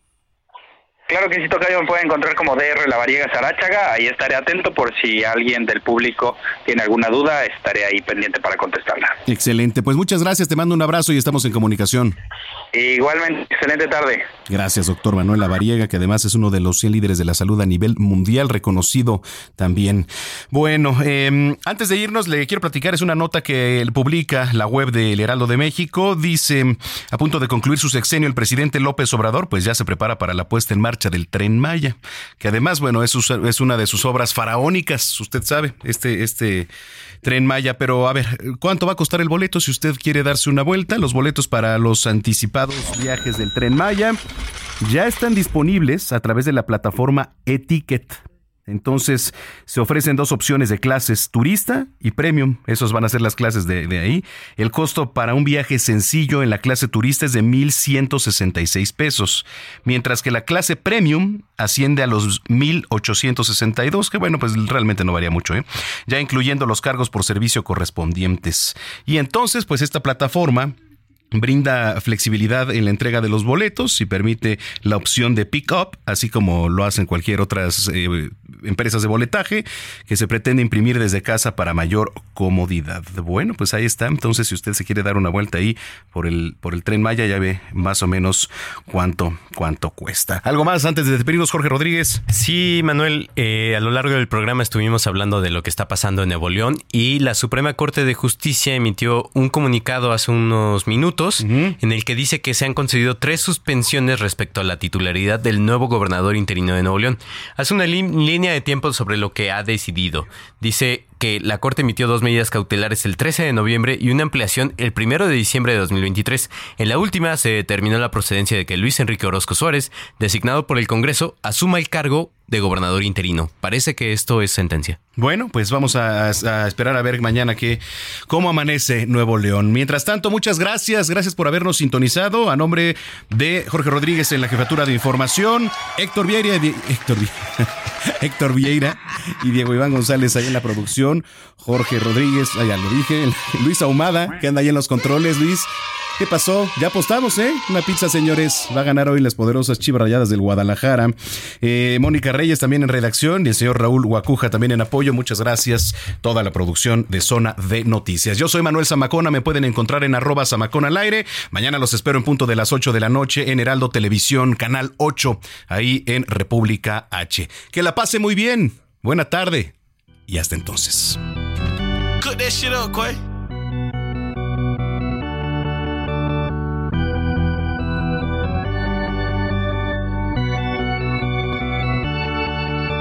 Had to spread my wings, jump out my nest. Ran out of ass, so I put on a red. I took the hard away like on the red. Shout out the doctor, keep giving me man. I got the streets in the law like some dread. Right on the back of that bitch like some pet. Running the shit, they should cut on my leg. Had to play a little smarter, I'm using my head. Dropped out of school to the streetway instead. I'm a little doorway, I want me some bread. I'ma shoot at your body, won't aim from your neck. I just catch that on the floor to pretend. It ain't a big one, but damn it, it's big enough. I just came home from the can, I'ma live it up. I run the game when you see me, I throw it up. I just Radio presentó Zona de Noticias con Manuel Zamacona. Los esperamos la próxima semana desde el epicentro de la información.